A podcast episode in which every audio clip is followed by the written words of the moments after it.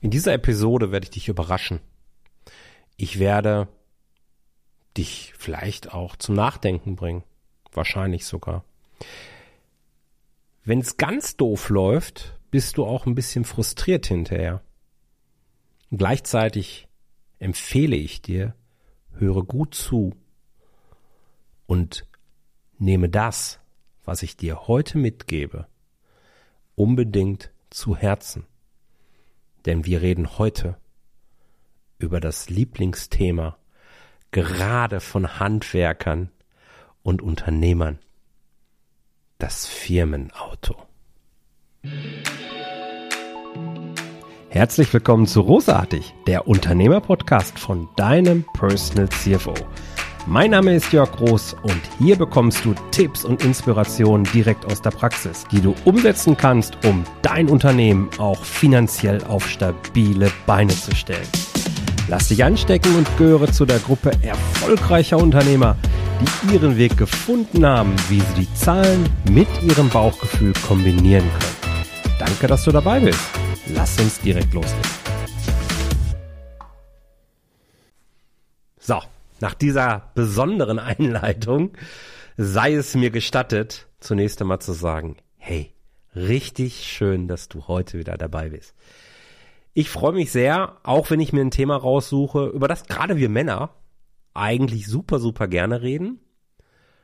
Und gleichzeitig könnte das, was ich heute zu dem Thema zu sagen habe, für dich zu einer Ernüchterung mal mindestens führen. Es geht darum, was für ein Firmenauto kannst du dir erlauben und was bedeutet das für die gesamte Flotte, die du gegebenenfalls auch hast. Es ist ja so, wir Unternehmer arbeiten alle hart. Und gerade bei Männern, aber es gibt auch genügend Frauen, die richtig, richtig viel Spaß am Thema Auto haben und was gibt's auch Schöneres. Ich durfte das vor ein paar Tagen auch wieder erleben äh, wenn man mit einem Cabrio, mit einem sehr PS-starken Cabrio durch eine schöne Landschaft fährt, Sonnenschein hat. Wie geil ist das? Vielleicht ist es jetzt bei dir das, nicht das Cabrio. Vielleicht ist es irgendein anderes Auto. Aber Autos können Spaß machen und Autos können für viele auch ein Statussymbol sein, dass man sich wirklich gerne gönnt. Die Frage ist dann häufig, aber was ist jetzt vernünftig? Was kann ich mir erlauben, ohne dass ich mein Unternehmen zu sehr finanziell schwäche? Das ist eine Perspektive, die viele auch gar nicht erst einnehmen und ich möchte dich einladen, diese unbedingt einzunehmen. Denn wir wollen ja alle, dass unser Unternehmen krisensicher ist, dass wir jederzeit in der Lage sind, unsere Verpflichtungen zu erfüllen zu können, dass wir flexibel bleiben, dass wir unser Unternehmen gestalten können und dazu eben auch alle möglichen Instrumente haben. Und so Kennzahlen helfen uns dabei eben zu beurteilen, okay, sind wir on track oder sind wir nicht on track? Schlagen wir hier an der einen Stelle über die Stränge oder macht das alles total Sinn? Und genau so eine Kennzahl gibt es eben auch für das Thema Thema Firmenwagen. Ich will es heute gar nicht so unbedingt super spannend und machen und das Ganze extrem nach rausziehen. Es ist aber so, dass dein Firmenwagen nicht teurer sein sollte als ein Hundertstel deines Rohertrags, den du monatlich oder jährlich erwirtschaftest, je nachdem, wie du das jetzt rechnen möchtest. Wenn du also ein Auto, und das machst du ja typischerweise, ein Auto liest, dann sollte die monatliche Leasingrate nicht mehr betragen als ein Prozent von deinem monatlichen Rohertrag, den du durchschnittlich erwirtschaftest. Naja, wie geht man jetzt also vor? Kannst dir jetzt angucken, wie viel hast du im letzten Jahr durchschnittlich an Rohertrag pro Monat erwirtschaftet, kannst auch dir eine Planung angucken, wo läuft das Ganze höchstwahrscheinlich hin. Bitte keine Traumrechnung, sondern eine realistische Planung machen. Und wenn du das dann hast, dann weißt du auch, okay, wenn du beispielsweise 100.000 Rohertrag machst, kannst du dir 1.000 Euro monatliche Leasingrate erlauben. Und wenn du nur einen Rohertrag von 50.000 machst, kannst du dir auch nur 500 Euro Leasingrate erlauben. Und da merkst du dann relativ schnell, oh, Moment mal. 50.000 Euro Rohertrag im Monat.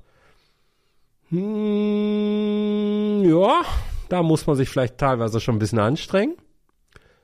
Aber 500 Euro Leasingrate, das geht ja schnell. Da passt der Porsche eben nicht rein. Da passt auch in der Regel kein BMW rein oder Mercedes. Da passt vielleicht ein Volkswagen. Tja, und jetzt darfst du nachdenken. Was für ein Auto fährst du? Was zahlst du monatlich? Und kannst du dir das eigentlich wirklich erlauben? Oder nimmst du deinem Unternehmen Substanz weg? Nur weil du ein Auto fährst. Es ist also keine clevere Idee, Autos einfach nur zu kaufen, weil man Umsatzsteuer ziehen kann und deswegen kann ich mir ein größeres Auto erlauben. Ganz ehrlich, das ist nicht der richtige Ansatz. Für viele ist genau diese 1%-Regel der richtige Maßstab. Aber es gibt natürlich Ausnahmen. Ausnahme ist immer dann, wenn das Auto ein, und zwar auch in der Güte und Qualität und in der Klasse, ein wichtiges Vehikel zu mehr Geschäft ist. Wenn deine Kunden dich beurteilen würden, die Qualität deiner Arbeit beurteilen würden, dich einsortieren würden, wenn du mit einem VW Golf beispielsweise um die Ecke kommst und sagst, uh, bei dem läuft's ja nicht so gut und deswegen gebe ich dem nicht den Auftrag, dann bist du in einer Situation, dass bei manchen Dienstleistern ist das sicherlich der Fall, wo man sagt, okay, die 1%-Regel sollte man im Kopf haben, da sollte man irgendwie hin, aber man muss sie vielleicht nicht ganz ernst nehmen. So als grobe Orientierungsgröße maximal. Wenn du aber jetzt beispielsweise ein Handwerker bist und als Handwerker sowieso in der Regel mit einem Transporter vorfährst, dann würde ich mir gut überlegen, ob es der dicke BMW, der dicke Mercedes, der dicke Audi, was auch immer, soll keine Schleichwerbung hier sein, ähm, ob es der sein muss oder ob nicht vielleicht auch ein Skoda oder was weiß ich was. Jetzt habe ich so langsam alle Automarken durch. ja, ob es der nicht auch tut. Lass uns unser Ego zurückfahren und wirklich vernünftig umgehen. Ist es dir wirklich das wert, dass du die finanzielle Zukunft deines Unternehmens aufs Spiel setzt, nur damit du ein größeres Auto fährst? Nein, garantiert nicht. Also, wenn der nächste Firmenwagen ansteht, denk drüber nach. Nimm meine Worte mit. Ein Prozent vom durchschnittlichen Monatsrohertrag. Das ist der Zielwert für deine Leasingrate. Und das nicht erreichst, brauchst du gute Argumente. Das einzige Argument, das ich zählen lasse, ist, dass du ohne ein höherklassiges Auto, was auch entsprechend kostet, deutlich weniger Aufträge bekommst. Jo, dann darfst du auch mehr machen. Wie ist deine Sicht dazu? Gib mir gerne Feedback. Hast du das schon mal gehört? Hast du dir diese Gedanken schon mal gemacht? freue mich sehr, wenn wir da über Social Media, per E-Mail, wie auch immer, in Kontakt kommen. Ansonsten wünsche ich dir viel Erfolg in der nächsten Woche. Bleib erfolgreich und bis bald, dein Jörg. Ciao, ciao. Vielen Dank, dass du dabei warst. Wenn dir diese Folge gefallen hat, dann vergiss nicht, diesen Podcast zu abonnieren. Und wenn du das nächste Mal eine gute Freundin oder einen Freund triffst, dann vergiss nicht, von Großartig, dem Unternehmer-Podcast vom Personal CFO zu erzählen. Mein Dank ist dir sicher und bis dahin bleib erfolgreich und sei großartig. Dein Jörg.